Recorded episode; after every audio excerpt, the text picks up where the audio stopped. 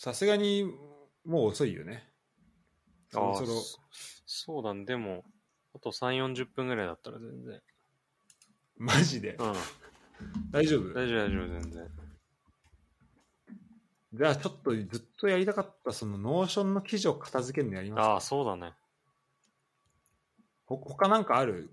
なんか、これ話したいっていうのがあれば、いや、特に、そそっちでも。大丈夫そう。うん。いやもうさ、このフットボール支部のこのリンク集にもう、たまりまくっちゃってるかいや、らさ。そうなのよ。その、 Notionやったやつがもう昔すぎて、もう覚えてないわ。そう。これなんだっけみたいな結構あるからね。マジでパッパといこう。そうだね。ちょっと本当紹介、記事の紹介していこう。じゃあもう上からいくね。うん。えーまず、えー井筒、えー陸也とは何者なのか。はいはいはい。これフットボール、あとフットボリスタの記事ですねああ、はいはいはい。ちょっとこれ読もうと思ったわ。これなんかさ、本が出てんだよね。あの、フット、えっ、と、フットボリスタの、多分は、なんだっけな。そこの、あ、そうなんだ。えっ、と、出版社からね。うん、そう、新しく本が、あ、3月15日に予約予約だわ。今予約中で、へえ。あの、敗没の、敗北のスポーツ学っていう本なんだけど、はいはいはい。そう、この本が出てて、えーでそれこの著者が、その、えっ、と、井筒さん、井筒陸也さんで、うんうんうんで結構なんかもともと感覚で、えー、と日本一になったりとかした後に徳島入ってで結構そのキャリアハイの成績残した年にもう現役引退して現役引退というか J リーグを去ってクリアソン新宿に加入してで今そのいろんな活動をしてるん人なんだけどで去年引退したのかなでやっぱこの人が結構そうだから今年入ってきた岩尾選手とかうん。うん。あの、まあ、そういうあの、まあ、徳島で時を一緒に過ごした選手うん。に結構ね影響を与えてると思うんだよね。いや、そうだよね。この、ちょっと自走でなんか YouTube で、聞けるやつ。そうそうそうそう。ね。うん。あれちょっと聞いて、聞いた？しらすちょっと聞いてないんだよね、まだ。聞いた聞いた。本当？あのふ二人のあとあ井筒さんのは聞いてないけど、うん。あの真渡り選手岩尾選手のああ、聞いた聞いた、それは。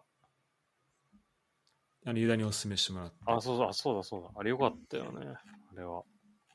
あれよかったね。あれよかった。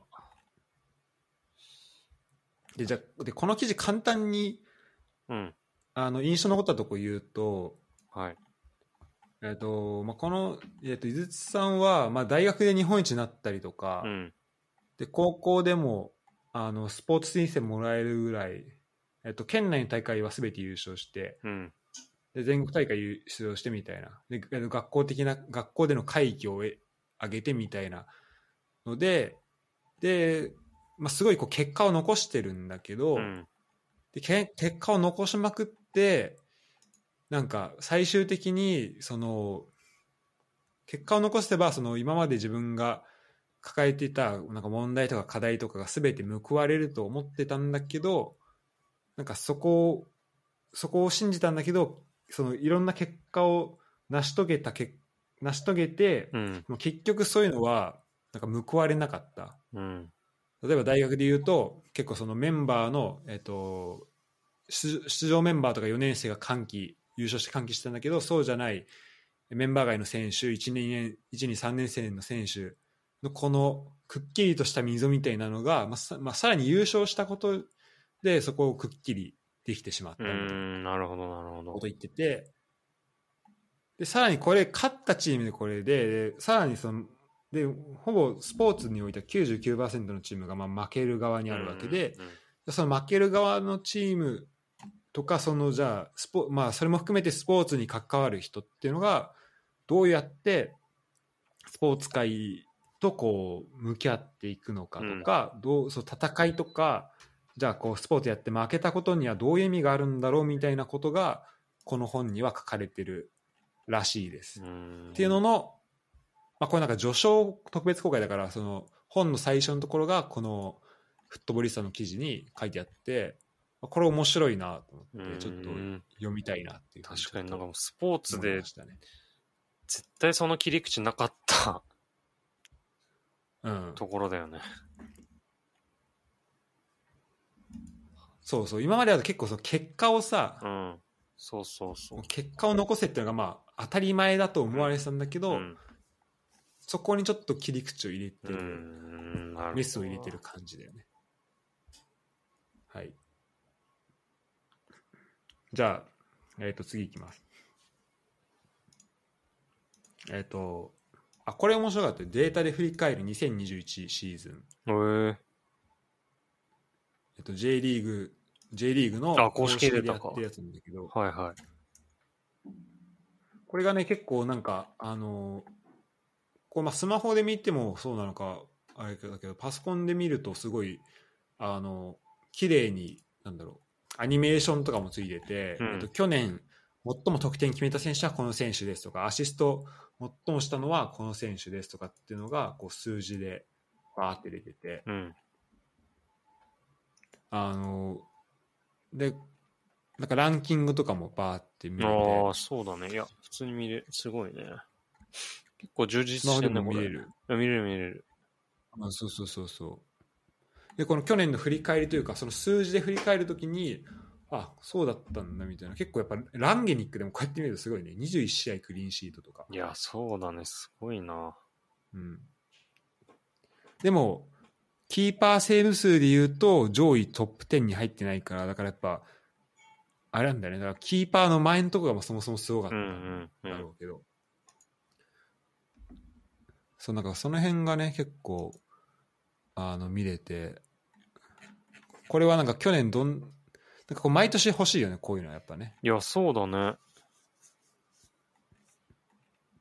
で合計でこう、あの、920ゴール決まりましたとか、入場者数は20 253万人でしたとか、なんかこう、この数字見ると、なんか1年間にどれぐらいリーグで点決ま決まるのかってあんま意識したことないけどさ。あ、こんあ、大体1000弱ぐらい決まるんだとかうん結構分かって面白いし。確かに確かに。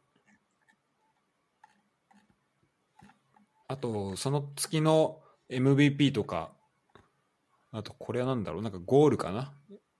最優秀ゴールとかも、ああ、確かに。うーん、これ。その月あははあれだけど、なんか1年終わってみると結構忘れちゃったりするし、うん、そうだね。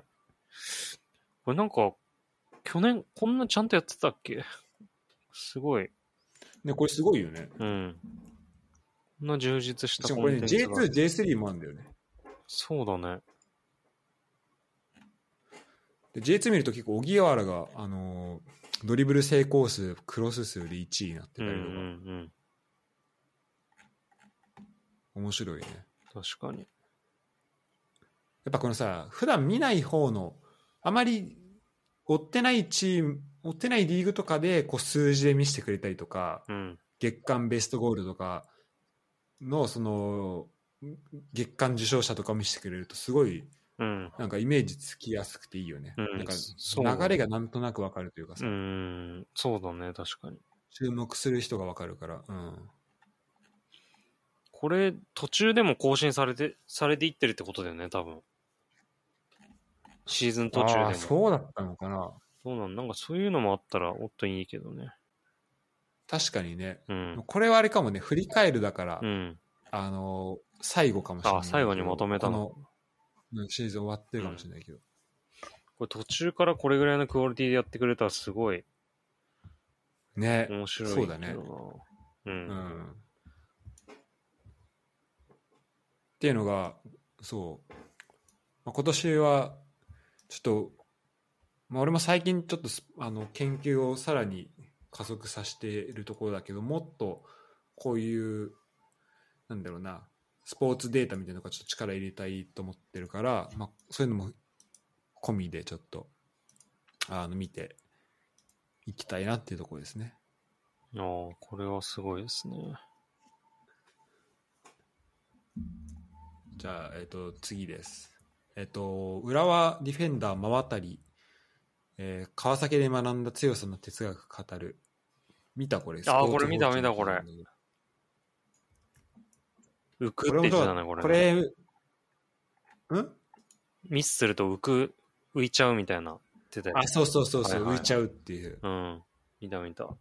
やっぱさ、そうだ、川崎で、なんかその時の、まあ、真渡選手がその時川崎いた時に結構、まあ、ミスいいじゃんミス多かったけど、まあ、いい意味で浮くと。うん。でそれに対して特に言ってくることも言わないし、まあ、当たり前にできなきゃいけないことがなんかできてないから、まあ、その空気を感じてミスしした人は練習するっていうそういう空気がうん。あるみたいな話が言っててさもうこれはもうなんかそのクラブの常識があってさ、うん。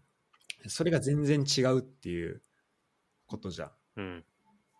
だからなんかでそこを経験した人がなんかレッツに来てくれたっていうのがすごいおもなんかめっちゃいいことだなってう思う、ん。そうだね、確かになん。かそこのそこで経験したこととかをさこう運んでくれたりするわけじゃん、うん考えもあるだろうし、うんそこで考えたこと確かに。確かに、こういう空気。それこその辞書であ、そうだね。うんあいいよごめんあ、ごめんごめん。その、その、こういうさ、なんか練習の雰囲気ってさ、まあ、監督が作るのもあるし、まあ、選手が作るのもあるし、多分それを囲んでるスタッフがいっぱいいるから、そういう人がうんうん作ってる雰囲気でもあるだろうし、うんうんうんなんか、多分、なんか、確かになんかこうそうだよねうん。監督が急に来たからといってすぐ出来上がるような雰囲気じゃないよね、多分ね。こういうのってまさに。うんうん確かにうん。今日ずっといる選手の影響とかもあるだろうし。そうだね。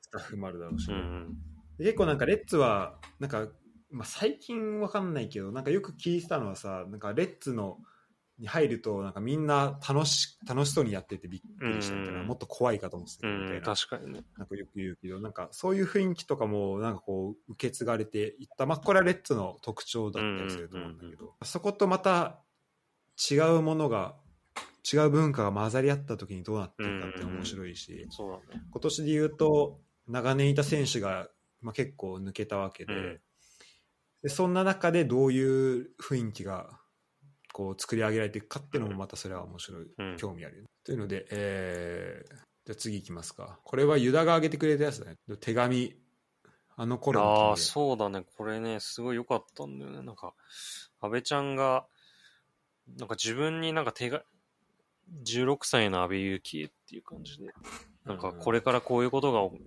こういうサッカー人生が待ってるよみたいな。もうその、このその設定の時点でもう泣きそうになっちゃうやつなんだけど。これねもう最初読んだだけでもう結構やばかったわいや、最いや、なるよね。うんてかめちゃめちゃ文章うまくない？いや思った思ったすごいいや、普通にもう、なんか、スーッと入ってくるし、なんか本当、うん。作家さんみたいな書き方っていうかさ、ね。うん、上手だよね、本当に。うんなんかめっちゃ伝わってきたもん。なんか全部が。いやー、確かこれ結構随所随所人柄が出てるっていいけど、やっぱでもその、そうだね、レッツのとこ行ってくれてるところすごい嬉しかったな。そうだよね。もう後半半分がレッツだもんね。そうそうそう、もう、2007年に驚くだろうけど、君は驚くだろうけど、裏裏に移籍することになるよ、みたいな。そして君の人生を大きく変えるよって。いやこれ本当だよねなんか本当こうこの阿部勇樹っていう一人の選手の中でここがやっぱおここが大きなポイントだっうん。たんだって、なんかそこをこうなんか改めて知るとなんかすごい不思議だしそうだね。安倍ちゃん、なんかもう一個記事出てたの見た最近。どういうやつだろう？えっとね、ちょっと、大体読んでる気がするけどなんか3部作ぐらいになってるね。まあいいや、ちょっと後で。それも良かった？それはね、もう本当に、それこそ本当に泣いた。マジかうん。なんかそのてさ最近の天皇杯のこととかも書いてあって。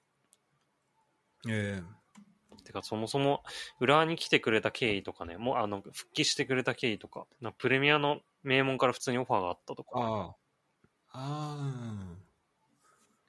あ。あ、その辺が書いてあるんだ。そうそうそう。でも、逆に浦和がちょっと J2 降格寸前だったから来てくれたっていう経緯とか。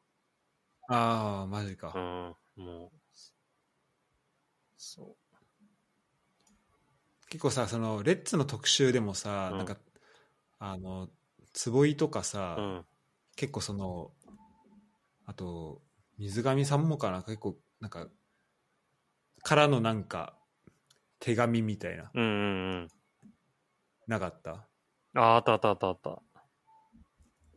なんか、それとかもさ、見て、すごいこう、人柄が出てるうんうなと思んってさ、うんうん。なんか、伝わってくるんだけど、なんか、この、この、手紙を読むと、さらに、自分の16歳に対する手紙を読むと、さらになんかもう、こう、そのまま出てるよね、この人柄っていうのそうだね。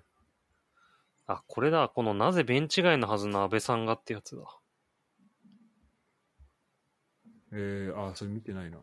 これはね、めちゃ良かったわ。本当に。なんか、本当になんかこういう気遣いができるひ人なんだなって思ったんだけど。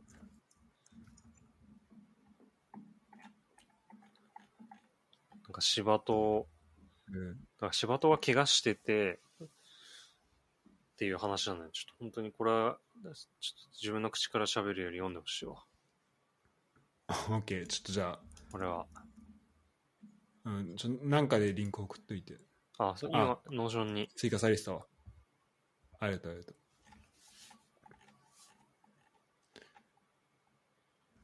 はい。えー、あ、これ3部になってんだ。そうだね。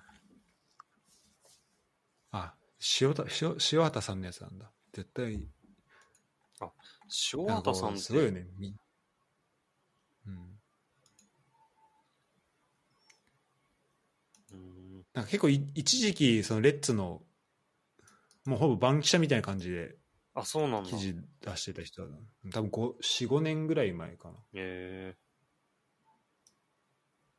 この人ノートやってんだけど、なんか、その、西部とかも取材したけど、その記事とかも全部面白い。ー、うーん。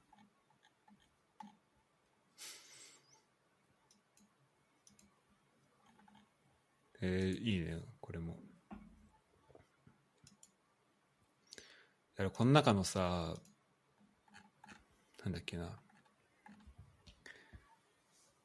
結構なんか、もう自分で全部こう抱え込む、っていうかもう責任感がすごかったんだなと思って、このああ。16歳とかそんぐらいの時から。はいはいは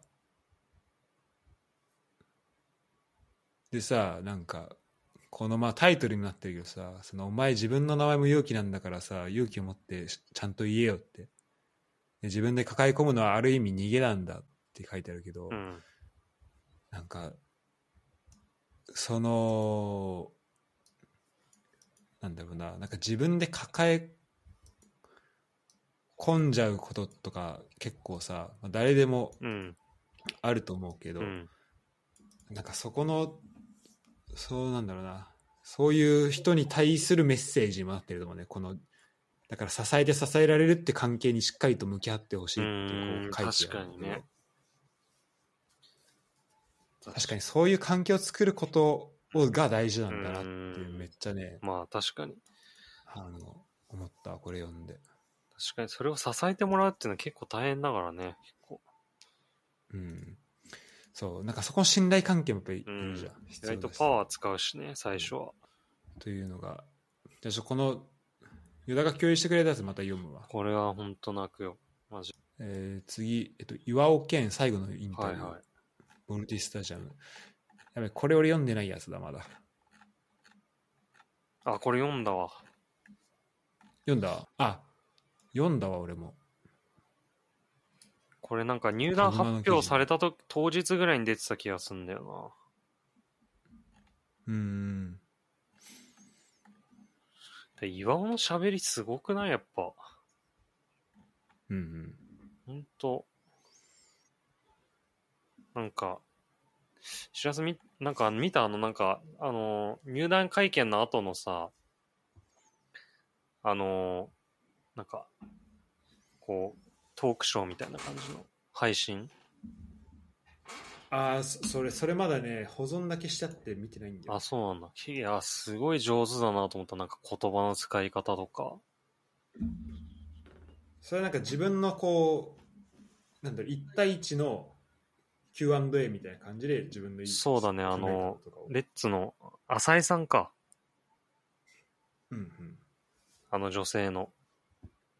うんうん浅井さんと二人でこうしあ、のヒヒーローインタビューとかね、そうそうそ。う。で、どうですかみたいな感じ、ちょっとラフな感じで喋るんだけど、うん。うん、もうすごかったな。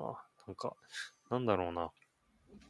なんなんか、その話のこの、例えばそそれが10分ぐらいの中でも、ちゃんとストーリー立てて、なんか、インタビューされてるからそれに答えてるはずなんだけど、そのなんか、インタビュアーも誘導してるっていうか、あうん、なんて言うんだろうな。その、一連が全部ぶつ切りじゃなくて、なんか聞かれたことをこう答えてるだけっていう感じじゃなくて、こうちゃんとのが流れに乗ってる感じがする。だよあ。じゃあ頭の中にストーリーがな。あるそう、ストーリーがあるんだと思そうんだよねこがちゃんと伝わってくうんる。うん。それが多分質問する人にも伝わってるから、うん。だからこう、だ最初ちょっとこう、ラフな、服だけな感じの話もこう入って、そちゃんと真面目ですごいいい感じの締めで終わるっていうね。へえうん、っていう風に感じだな。すごい。で岩尾なんかし、あれらしいね、試合終わった後の分析がすごいっていう情報があるよね。あの、あ、そうなの？そうそう、あの、い試合後のインタビューでめちゃくちゃ詳細に、ここはこう思ってとかっていうのを語ってくれるらしくて、毎試合。あそそれすごい勉強になるらしいから、ちょっとそれは今年注目しようかなと思って。楽しみだね、うんそうだね。なんかすごいそういう意味だと、まあ、真渡りもそうだし、なんかこう、なんか発信っていうか、やっぱ徳島の選手がそうなのかな、なんかこう、言葉にするのがそうだね。すごいうまい選手が多いよね。確かに。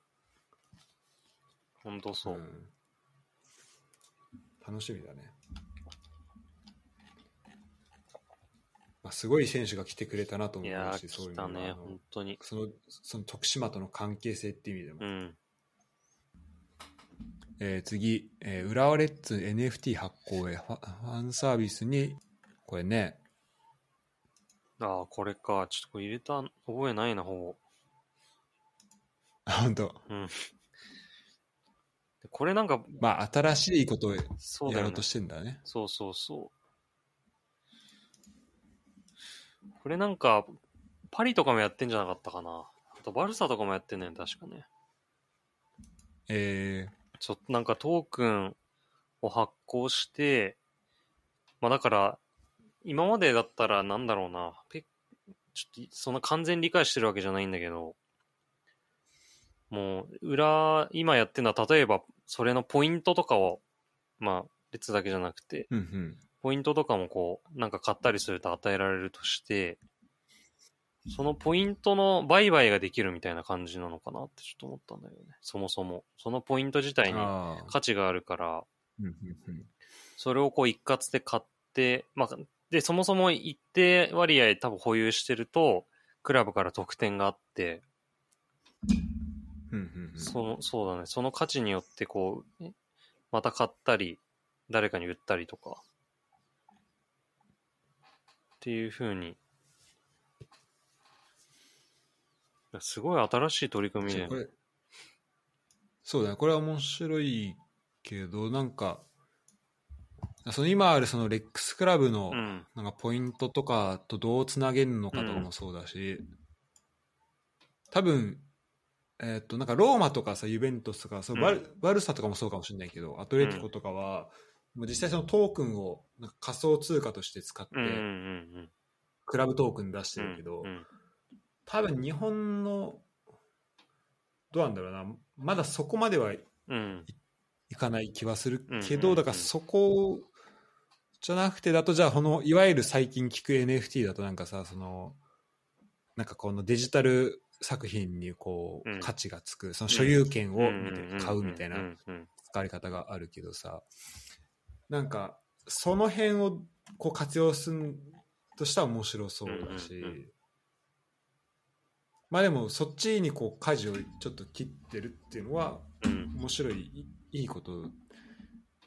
なんかまあチャいいチャレンジではある。そうだよね。ちょっとこれを機にちょっと勉強できるね。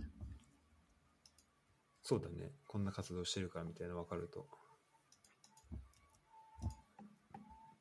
まあこんなちょっと経済的なところもあり。そうだね。でもちょっとこういうのをなんかレッツが先駆けてやるっていうことにまず嬉しいね。そうだね、うん。こういう活動をねいろいろ。そうそうそう。うん。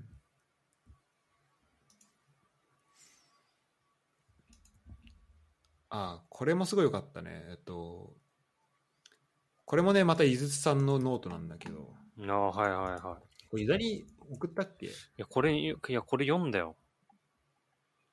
読んだ？これめっちゃよかった、なこれすごいし、しみた。てかマジそうだわと思った、うん。で、あとこれ年末ぐらいじゃなかった？これ送っあ、い年明けか。年明けだからもうさ、ね全員さ、いや、今年頑張ろうって。今年本気出すわって。全員、全員が思ってる言葉だからさ。多分みんな同じこと言ってるよこれそうそうそう。マジ今年本当に本気出すわって。全員締める。記事が JFL 昇格をそう J- JFL 昇格をかけた試合直前のロッカーで呪術廻戦をお勧めした話と俺今年は本気出すからと宣言するやつが大体失敗する理由ということで、でも本当ねその通りだなと思ったのは、まあ、こうも何回も強調して書いてあるけどやっぱこの本気を出すなんかなんかなんだ他のことやる例えばなんだろうな。まあ明日サッカーでの試合でなんか何点決めるわとかさ、うん。それとかってなんかあのまあ技術がいるいるとかさ運がいるとかでさ、うん。まあひなんかやろうと思ってもまあなかなかできないとかうんっていうさ、まあ難しいっていうのもみんな分かってるけどさ、うんうん。なんか本気を出すってことに関してはなんかみんなやろうと思ったらできうんなんかいつでもできるって確かに勘違い、うん。まあ俺はしてしてたなと思って、うん。うん。いや、してるよ。うん、だからそこをじゃあどうやって本気出せるようにするのかっていうのは、これ最終的にちょっと組織論というかこうじゃあその組織の中でみんなが本気を出すためにどうやってうん。どういう環境を作るのかっていうのはすごい大事っていう話になってるけど、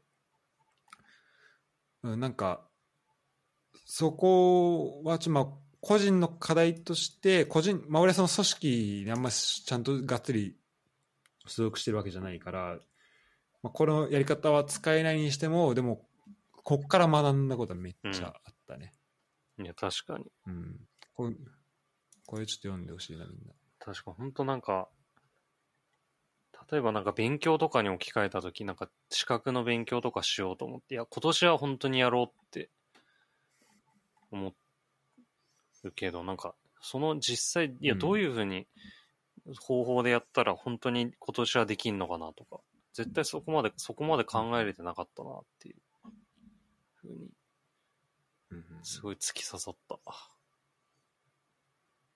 なんかもうやろうと思えばできるって思ってるから、いやそうそ、そうう実際、実際でもそこに至るまですごいプロセスが何個もあるはずなのに、そこをすっ飛ばして、できるっていうふうに勘違いしてそうなんだよね。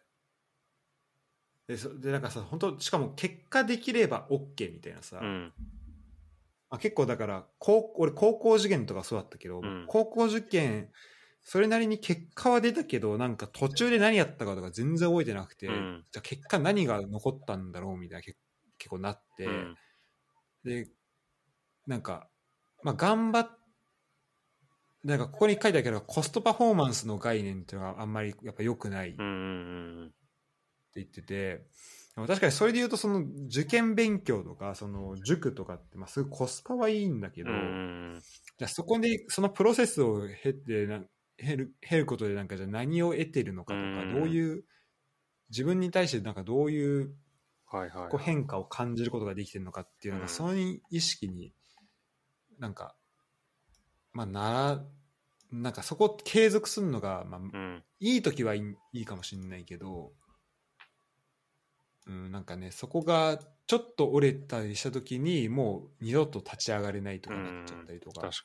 すると思うから、うん、だまずはやれってことだよね。うん。うん。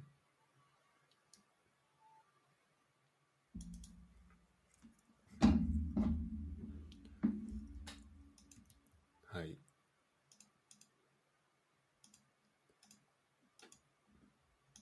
やっぱだから本当この人面白いなって思ったね。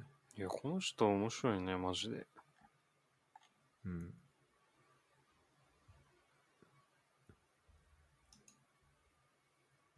じゃあこれ見た日本に足りないのはめっちゃ楽しそうにサッカーをする下手なおっさんいや、見てない。ナンバーの記事か。ナンバーの記事これも面白かった気がするなあなんかこの日本と海外っていう結構そこを比較する記事うん。結構なんかナンバーで読む気がするんだけど、うん、確かに。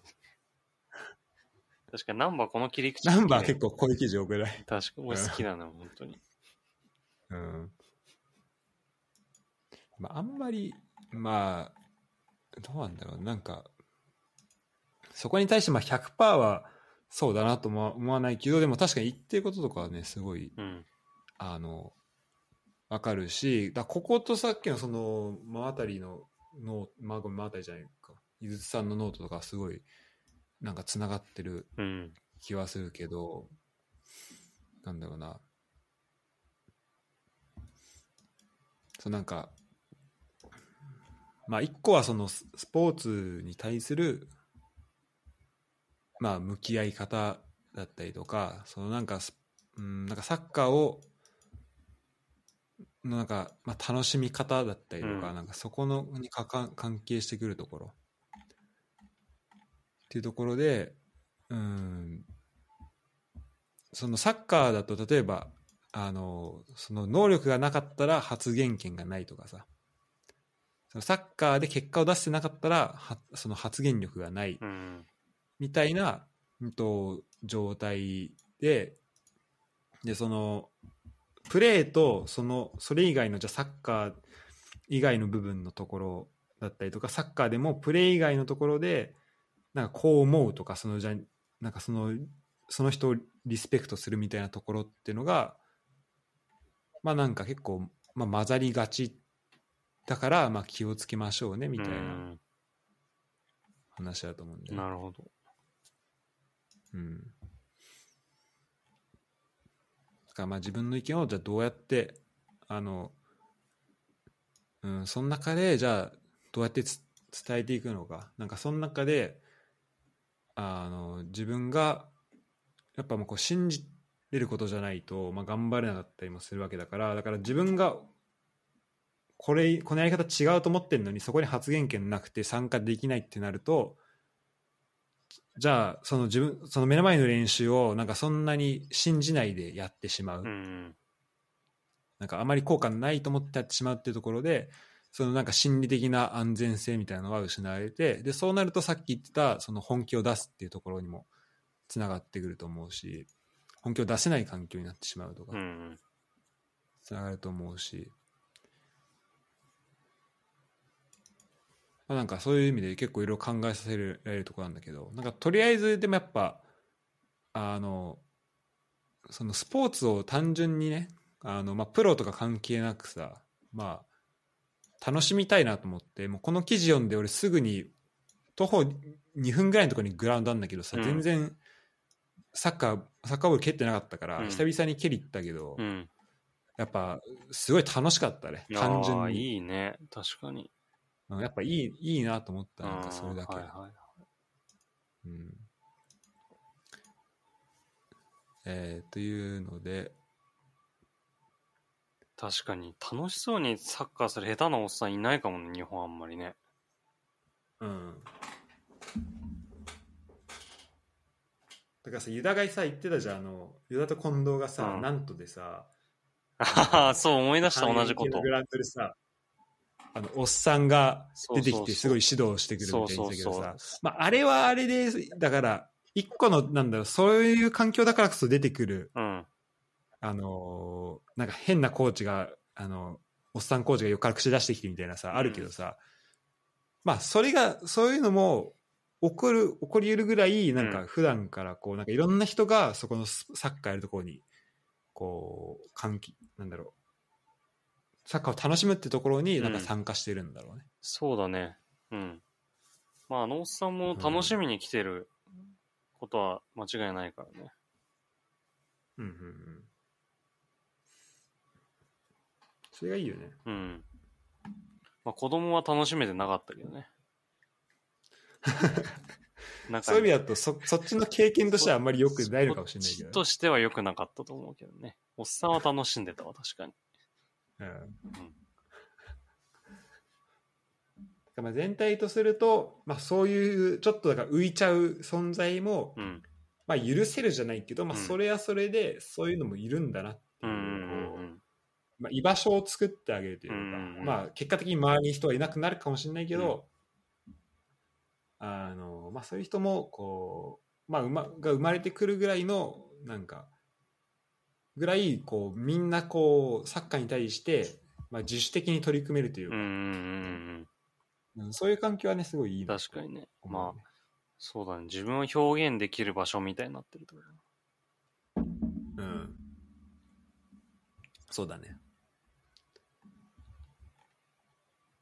そうだそこに上手い下手は関係ないってことだよね。だからね。うんうんうんそうねだからそこでそう意見言うときにう、ん。うんなんか、まあ、実際まあそこを経験してないからしてないと分かんないこととかもあるけどでもまあそれはそれとしてなんかその意見それとまたその人が持ってる意見っていうのは。また別で本当は考えた方がいいんで、うん。うん、だからそこはまあ日本人がそれできないとは思わないし、うんそういう文化がないとは思わないけど、なんかそのしなんだ組織の作り方とかによっては、まあ、確かにそういうのはできできちゃうからそういう環境になっちゃうすぐなっちゃうから、まあ、気をつけないといけないなっていうのは思ったねうん。こっからどんどんさ昔の記事になっていってさもうほぼほぼ覚えてないんだけどさ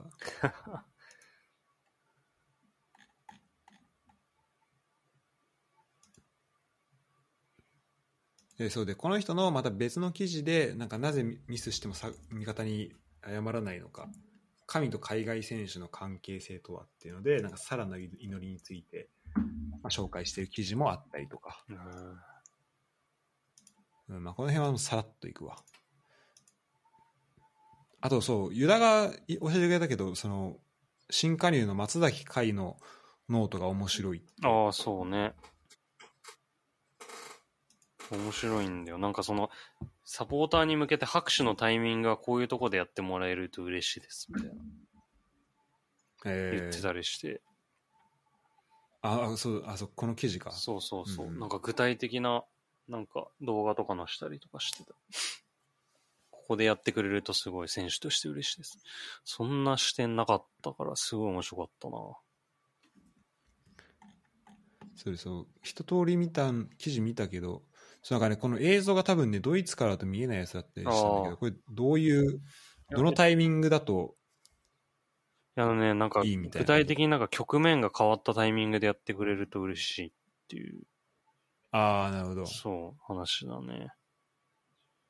まあ、例えばこううん、密集しててサイドにこう、散らせた時とか、うんうんうん。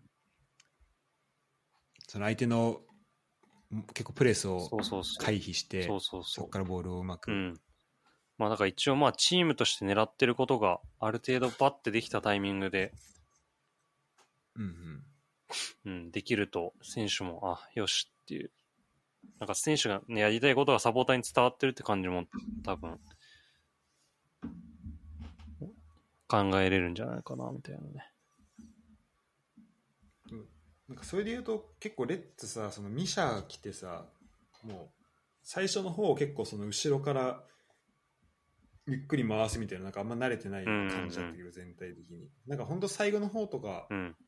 まあもう2015年ぐらいからさもう結構そこからなんか全然結果得点につながるっていうの分かってたしさ、うん。なんか面白い結構みんなこうワクワクしながら見えたりとかさ確かにね。それこそなんか逆サイド触れた時とかあの、まあ、この間見に行った試合とかでもなんか結構自然と拍手出てくうるん、確かに確かに。ね、うん、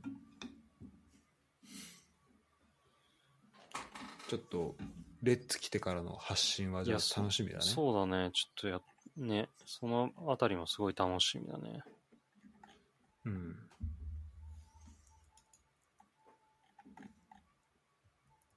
松田控え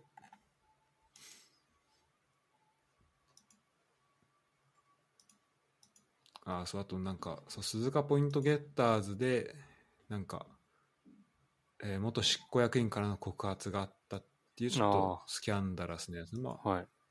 あったりとか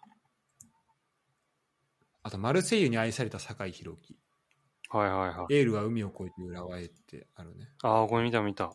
てかあれだよね、なんか堺映画の、なんかワンシーンに、なんか名前出てきたみたいな話題話題になってたよね。なんかの、嘘なんかの映画で、なんかマルセイユファンの、え全然日本向けの映画じゃなくて、うん。なんかマルセイユファンが出てくるシーンがあって、そこでなんか堺って言うらしい。サポーターが。ええちょうどそこで、あれ出てくんだ。会話で、なんか堺が好きなんだよな、みたいな、なんかその、たわいもない会話で。あ、そうなの？そう、それに堺がなんか反応してなかったな。すごい嬉しいです、みたいな。本当だ。なんて映画これ？マット・デーモン。マット・デーモン主演の映画で、女の子がし出演して、その女の子が好きな選手、酒井なんだう。ん。すごいな。すごいよね、これね。なんか、なんかドキュメンタリー映画の一シワンシーンでマルセイユ出てきて、その中で酒井がたまたま出てたとかだと思ったんだけどい、や、そうそうそう。がっつりだねじゃあがっつりちゃんと酒井を、酒井をチョイスしたんだ。そう、すごいよね。すごえー、そういう選手なんだね。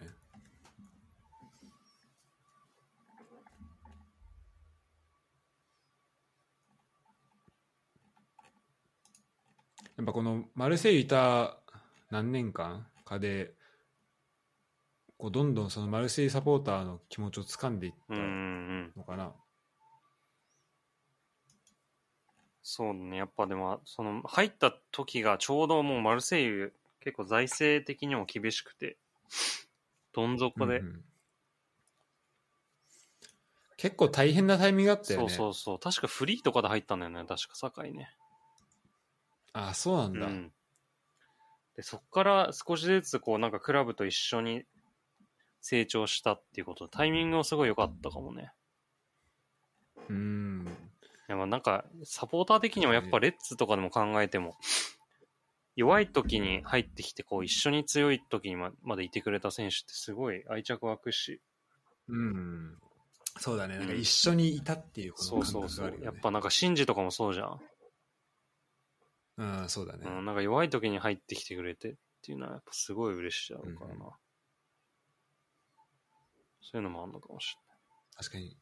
確かにマルセイユ、俺フランス着いた年ぐらいにビエルサが、あの、開幕す一節ぐらいで自分から辞めてみたいな。れない。ね、すごかったよね、あれねね。うん、結構、いや、大変だなと思ってたけど、まあそういうのを一緒に乗り越えるっていうのはやっぱね、うんうん。大事だね。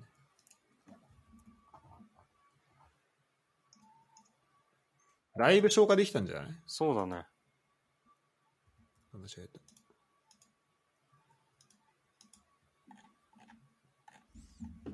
あの全然俺は言っても大丈夫だけど、ユダ次第で。そうだね。じゃあ、あと2、3個ぐらいでいいですか？2、3個いこっか。うん。じゃあちょっと選選ぶ？そうだね。なんかこの中で覚えてるのあったら。このタイトルで言うと、えー、まあ、安倍ちゃんの話とか、うんキャスの話、大久保が言った、えーみんなにいた選手ばっかりの話とか、うん。あとサッカー選手は筋肉をつけるべきかとか、あと俺が間違えて入れたサッカーと全く関係ないやつがあったり、あとサッカーにおける技術とアフォーダンスの近くの関係性とか。はいはい。あ、じゃあ俺からこれにしていい？うん。サッカーにおける技術とアフォーダンスの関係って、川内さんっていう、はいはいはい。もともとね、アルゼンチンでサッカーのその指導者ライセンスを取ったんじゃないかな。え今はね、どこで監督してんだっけな。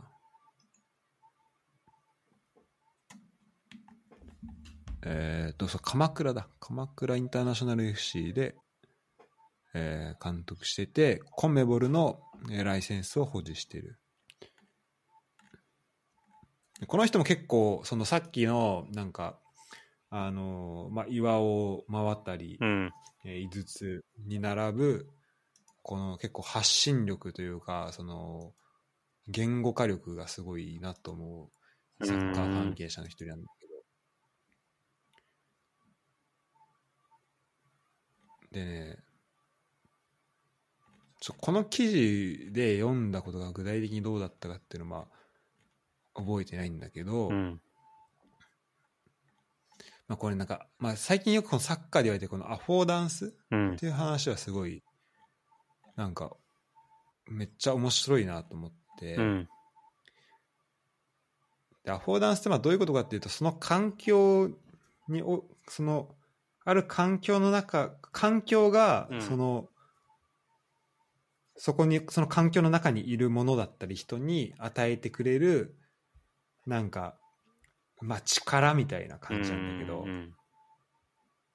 例えばなんかサッカーボールとサッカーゴールがあってあったら、うんなんかその辺をそこを例えば公園とかにそれ置いといてとかなんかそれ周り誰もいない状態みたいになったらなんかそこ通った人ってなんかなんとなくサッカーボールをまあ蹴ったりとか触ったりすると思うんだけど、うん。蹴るとしたら多分大体みんなゴールの方向に蹴ったりとかってすると思う。うん。うん。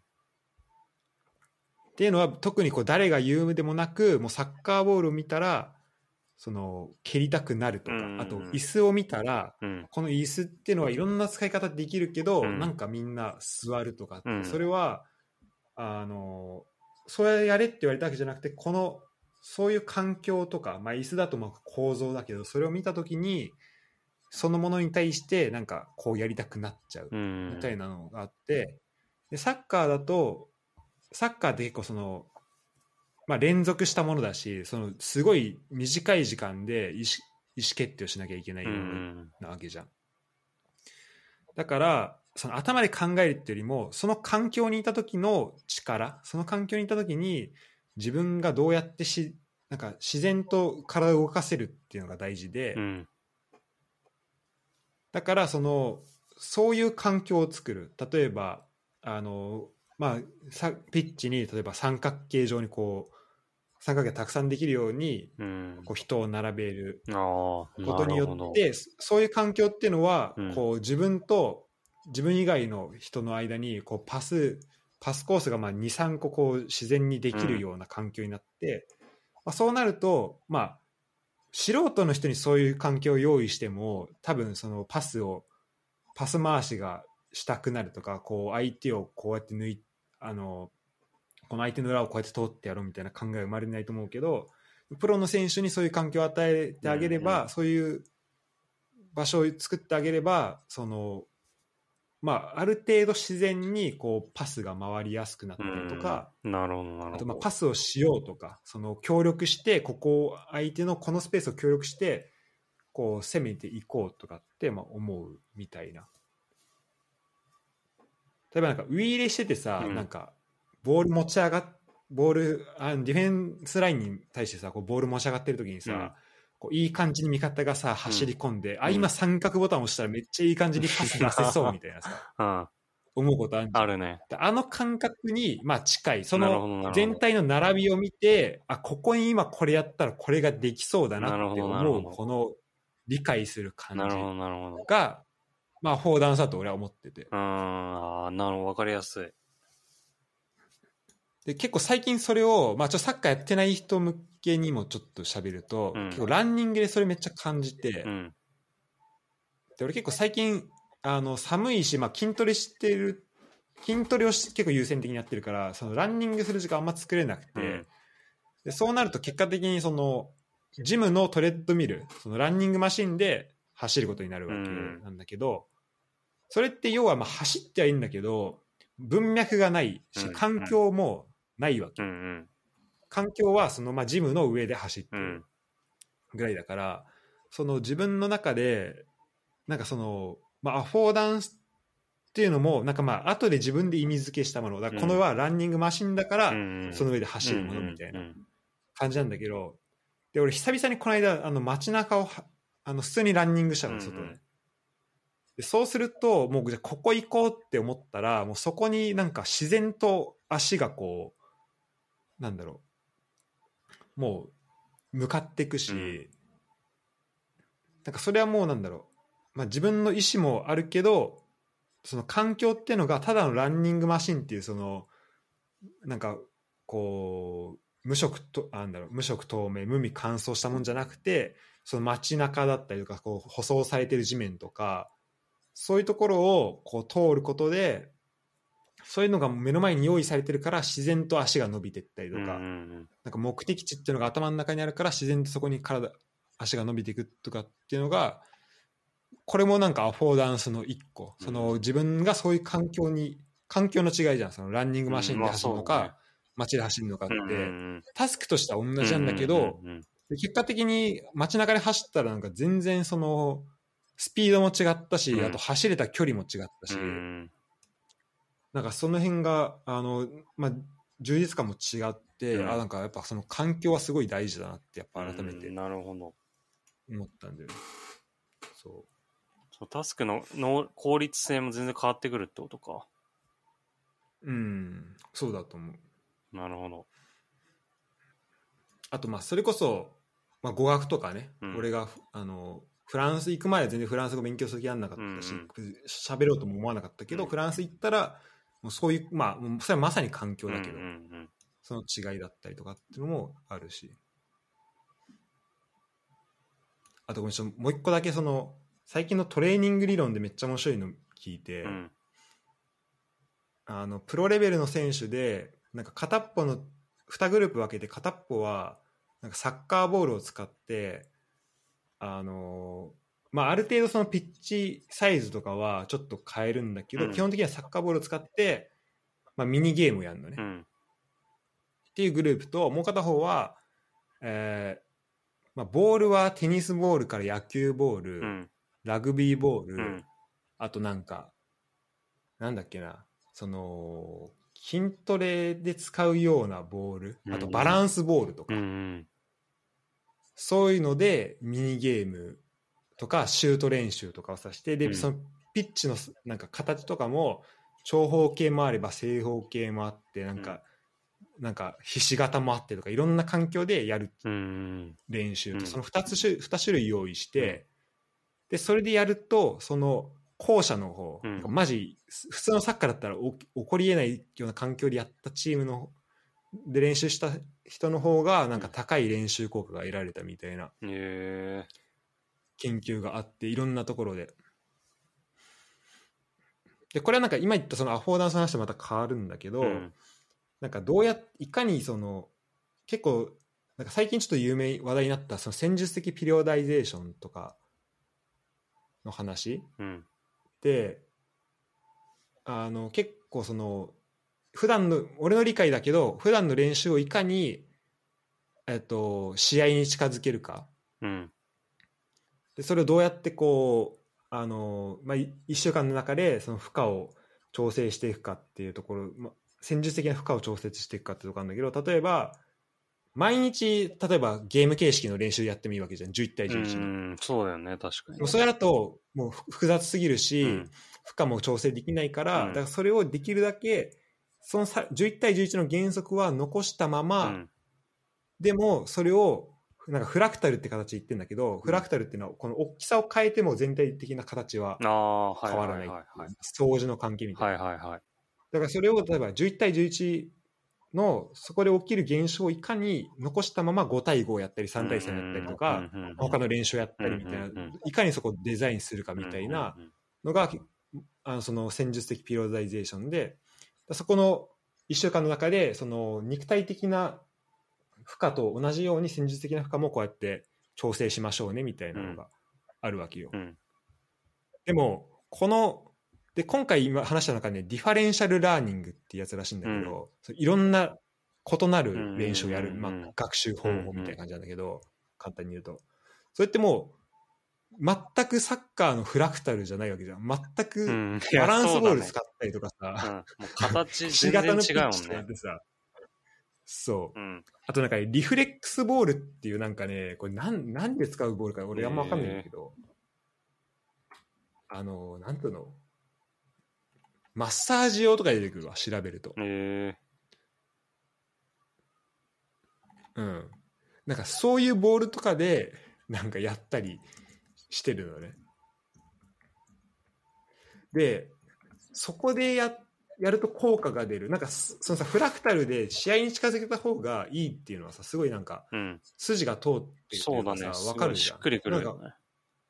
そうしっくりくるけど、うんこっちの方が効果出るんだっていうのはすごい、うん。なんか意外だった意外だったんだけど、うん説明を聞くと、うんなるほどなと思ったのはこれまあやってるのがプロに近いレベルの選手に対して、うんあのやってるのね、うんあちなみにこれあのフットボリスタのなんか最近出たイベントでなんか話してたえーメールなんだけどそのえっとその受講してるあそのトレーニングやったのがそのプロに近いレベルの選手ででなんかそのイベントなかった質問でなんかスクエアパス、うん。その四角形でこう、うん。普通にまっすぐパス出してうんこうやってぐるぐる回っていくみたいなやつって、あのまあ、戦術的ピローダイゼーション的にどうなんですかみたいな話だったりとかなんかその他にもあの違う練習メソッドもあって、まあ、それ的にどうなんですかみたいな話もあって確かにそれもさ四角でぐるぐる回していくみたいなのさ、うん。まあ、サッカーの中ではあんま起きないじゃん、そうだね。いうパス回し、うん。だからそういうのどうですかみたいな話になった時にいやそれはそれであのなんかレベルがあって例えば小学1年生とプロが同じ練習をするわけじゃないうん。小学1年生はまだ基礎がないからそういう選手に対してはそういうスクエアパスも大事だし、うんやるし、うん。ちゃんとパスを受け止めてで出したい時に出すっていうのは大事なんだけど、プロがそのスクエアパスをやってももうできることを、まあ、確認作業になっちゃうから、うんその練習効果が得られない、うん。練習効果が得られるほどの刺激がないらしくて、はいはい。でそこでそのもう技術がすごいたくさんある選手とかが、あのーその練習効果を得るような刺激を得るにはそういうなんかまたサッカーと一見全然違うようななんかいろんなボール使ったりとかいろんなルールでやるっていうのでやるとまた新しい刺激を獲得してそれによってなんか練習効果につながるみたいなことを言ってて、なるほどね。なるほどねと思っていろいろあるんだなと思って。なるほど。そう。えっていうのが面白いなと思って確かにまあい練習ー脳の違う部分使ってるみたいなもんだもんね。うんそうそうそう脳脳トレみたいなね確かに。ええあなるほど。いや、もう本当わかんないが何やってんだよと思ってたけどね、なんか見てたら。いや、なんかレッツの選手も。あやつだそうそうそあそのれ練習の中う。でそうやってたりとかしてるから。確かにそういうのはある。うんなるほどね。ちょっとね後でねそのディファレンシャルラーニング動画送るけどこれ確かにあのバランスボールでシュート練習やってるのめっちゃ面白いよ。え。そうでなんかそのディファレンシャルラーニングはまあサッカーだけじゃなくてなんか歯ブラシとかも歯磨きとかもなんか利き手じゃない方でやったりとえか、ああと重りをこう歯ブラシにつけてやったりとかすると、ん。結果的になんかその歯ブラシのなんかその能力というかはその磨く効率が上がったりとかするとかうんなんかサッカー以外のところにも結構ね言われてることらしい、えうん、確かになんか慣れていくからさ人間の脳って。だからいろんな刺激を与えてって、えうん。こう常に新鮮な環境にやるっていうのはすごい大事なんだろうね。なるほど。うん、これちょっと長くなったけど、えーそんな話でした。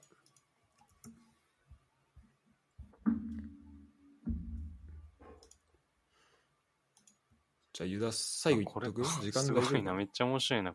結構ちゃんとやってんのね、これ今見てるけど。そうそうそうそうそう。バランスボール思いっきりキャリーってるすごいね。うん。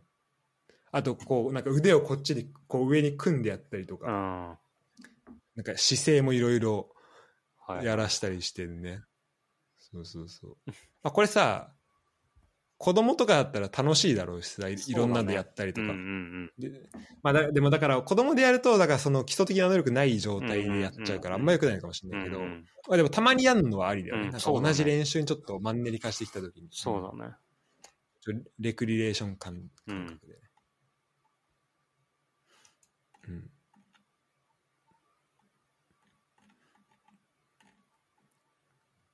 という感じかな。ちょっとまあそのえー川内さんの話に関連してああ、、面白いえーね。ちょっと練習トレーニングの話。なるほど。確かトレーニング、ちょっと見方変わるね。そう。んなんかこれあじゃ結構そのなんかリラックスってかそっちのそっちに結構特化した練習だと思ってたわ。見てたら、うそういう以外の刺激っていう部分もあるってことだねそうそうそう。だからそう思うと面白いよね。ね。脳脳の刺激って考えるとね。あとこれトレーニングとまた別だけどなんかここういう本こういう本買った最近。へえペップグラウディオの。アタッキングタクティクス。なんかこれどうやって練習に持っていくのかみたいな本かと思ったらがっつり先日の本だったけど。へえこれもちょっと読んで面白かったことあったらちょっと共有するわ。これちょっと長くなっちゃったけどユダ最後行く？時間大丈夫？そうだねじゃあちょっと最後で。なんかあるかな？忘れてんな完全に。そうだね。俺も忘れてんな。まあさらっと話せそうなやつがあったらぐらいでいいよ。そうだね。あじゃあ原口原口のやつか。うん。元気のタイトルどういうやつ？あ、これしらすなんだ。いや、なんかブン、ブンデス、ブンデスで高いインテンシティをっていう。インサイドハーフでの覚醒の要因とはってやつかな。なんか、あこれ読んでないのかななんか読んだ感じしてたんで。でも今、元気もインサイドハーフやってんだよね。えー、へーっつって俺ブンデス担当なはずなのに全然終えてないわえ 全然なんかもう完全にさ、う浦和ファンもウイングでドリブル仕掛けまくるイメージだけど、うんすごい今インサイドハーフがハマってるらしくて。えー、そうなんだそうそうそう。なんかもともとさ、これにも書いてあるけど、なんかハリル・ホジッチ、ボランチ使おうとしてたりそう,、うんうんうん、してたよね。そうだねそのイメージはめっちゃあるわそうだよね。まあ当時はなんなんでそんなんて思ったって言ってたけど。うんうん。そうねその辺が生きてるみたいな今に生きてますみたいなそういう話もあったりとかする。そうだね。へいや、確かに。確かに、でも本当、あれなの、なんか、長谷部とかがさ、なんか同じ例で、あの、どんどんプレイスタイル変えていくっていうのはなんとなく想像つくけどさ、なんか元気とかも、いや俺も今そなんかプレイスタイル変えていくんだなっていう。ね俺も同じこと思った今いや、ね、なんか一番変わんなそうな、もう、なんだろうな。それこそさもう前でさうん前とかまあウィングとかでさやって、うん。もう点決めたいみたいなそういう選手なのかなと思ってたけうんうどさ、んそれが楽しくてやってるっていうイメージがすごい強かったけどそうそうそね、すごいねやっぱこの環境だったりそこのいる人とか、う。うん。その求められることによって変えてでチームも移ってさ、うん。そこで出場してるっていうのはさすごいよね。いや、そうだよね。うんそう、その適用、やっぱそういうのが、ちょっとやっぱ海外でやるには必要なんだよね、多分ね。うんうん特に。うんうんうん。なんかいろんなタイプになれるっていうか、なんか、そうだね。そう、なんか真渡りが言ってたよね。なんかば僕はなんか昔は将棋で言うとなんか強者ああ、うん、実は。そう、あの縦にしか行けない。なんかそれがいろんな桂馬みたいな。そういう風になれると、まなんかあれでしょなんかリカルドにそれ言ったんでしょあ、あ、そう言ってたよね、言ったって。なんで理科わかんのかなと思った。いや、強者で、ね。絶対でもなんか、きあの将棋知ってそうだよね。いや、知ってそうだけけどさ。絶対チェスとかで行った方がよかったと思うけどね。ど。確かに。あ確かにね。ああ、だからそそこがすごいよね。うん、いや、ほんとすごいわ。うん。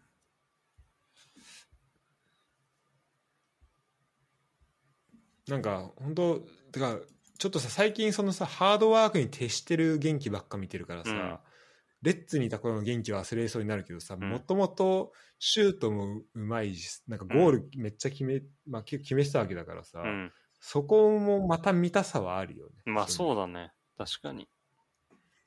うん、だからそこがどうだインサイドハーフだとちょっと前にもあうんなんだろう、まあ、前目でもいけたりするんかな、まあ、まあちょっとウィングで求められることとは違うと思うけど、んそこがどうなんかあの変わってくるのかみたいなちょっとうん、楽しみ、確かにね。そこで帰ってきたらどういうプレーするのかなっていうの気になる。すごいね。ねそうそうそう,で、そう今レッツ来たらどこでやるんだろうとかめっちゃ思う。ユニオンも今4位じゃんいや、日本すごいよね。強いよね、本当に。ね、すごいね。確かに。遠藤のいるシュツットガルトはちょっと今、あれだけど、降格圏にあって、という感じですかね。そうだね。一う旦、ん。もうちょっと、めちゃめちゃ長い間取っちゃったね。あ、マジで。うん。いや、俺はいいけど、ちょっとユダは、あ、本当だ、すげえいや、でもだい、結構はい、やりたかったことはできたね。そうだね。しかも、この感じで、まあちょっともっと掘り、深く掘れよって怒られるかもしれないけど、なんか、もう、まあ自分たちのこの興味に合わせてこううん消化していく感じでいくと、まあ割と消化できることが分かったから、そうだね。うん、多分今あるやつだったらもう多分次の1回ぐらいで、そのさらっと見る感じだったらいけんじゃないかな。いけるいける。うん上から順番にみたいな感じでそうだね。いや、だちょっとうんあの、そうフットボリスタちょっと遅ればせながら登録したから、おーすごい面白そうな記事あったんだよな。なんかその、なんかモーベルクの記事も早速あったし。あ、そうね。J さん返したね。そうそうそうそうそ 早っと思ったけど。う。ね。そう今それ読んでしかもなんかいランキングみたいな1位になってたし。あ、本当、うん。やっぱすごいんだな。そうだね。やっぱ気になってるな、結構。みんな。いや、まあ、そう、しかもね、フットボリスタうん。雑誌も届くけど、俺、ありがたいのは、なんか電子版が読めて、あ、そうなんだ。で、でで電子版だと多分バックナンバー全部読めるんだよね。あ、そうだよね。そ。これはいいよう。し。かもなんかちょっと前までだとめっちゃね、画質が悪かったのよ。だから全然記事読めなかったんだけど、うんなんか最近それもめっちゃへ大幅に改善されたんで、えなるほど。うん、すごいね、はかどるなと思いながら積んどくしてます。あ、結構じゃあその電子版で読んでんだ。あ電子版はね、あんま読んでない。あ ほんと最近その見つ発見したのあ、が。なるほどね。うん、だからよだから今後読みたいなとか、あの新しく出るのは電子版じゃないと読めないから。それ読みたいなとか思うけど。そうね。え、最近言うだ、その、登録？購読したの。あもうほんと昨日とか。おおー。じゃあ本当、まあ、モーモーベルク効果ぐらい。いや、ほんとそうなこれに引っ張られてる。もう読んでてなんか残りいやちょっと3000字みたいになって、うわ、読みてえってなってちょっと登録した。いや、でも普通に他のも面白そうだったからね。ら。ああ、そうそう。やっぱね、すごいよね。面白いのがうん。あるよね。まあ、俺、この、オンラインコミュニティも行って行ってるから、ちょっと、えー、ステマ的にはちょっとなるけど、うん、まあやっぱそのなんか深い記事という意味ではめっちゃ面白いと思う、うんうん。いやだってそのオンラインだけのやつその会員みたいなやつえっと、あの、ツ2タイプあるやつなんかだっけ雑誌あ、そう、雑誌なんかそう届くやつ。雑誌も届くやつなんじゃんそう、雑誌も届くやつにあ雑誌届くやつうん。やっぱね雑誌で見るのがいいいいと思うんだよねこれざ、これってさ、雑誌で届いたやつも、その電子で見れるってことだよね。な内容も電子で見れるっていうことにはなってるってことでしょ。あそうそう一応そうそう電子版のやつもそうそう電子版の雑誌でも見れるなるほど。けどやっぱり、ね、結構分厚いし、ん。あと別にそんなにさっきも画質が一時期良くなかったでしたけど、まあ、うんビューアーが完璧なわけじゃないから。さ、うん。だからねやっぱこの紙で持ってるのがやっぱ一番いいとう。ん。読みやすい。パラパラと。うん。そうね、ちょっとこのあたりも紹介していきたいですね。そうだよなんかフットボールスタイルでもなんか気になった記事とかあったらいやそうそうそもうすごい共有もねししやすくなるからしやすいね。うん、そういう話をできたらいいね、うん。はいじゃあ長い間ありがとうごいやざいまし、たありがとうございました。まあ、も、またもう、J リーグも始まりますし。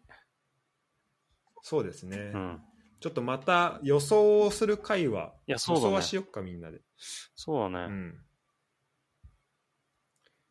ちょっとあれだねキャンプ終わったぐらいのタイミングだと多分予想もうんうんうんうん。しやすい、まあうんてかまあゼロどうする？ゼロックスの前あゼロックス終わってからにいや、ちょっとゼロックスだけ見見よう。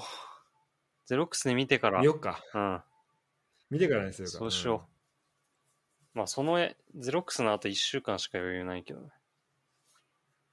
そうねその間で詰めてうんやることになるねそうだね。うん、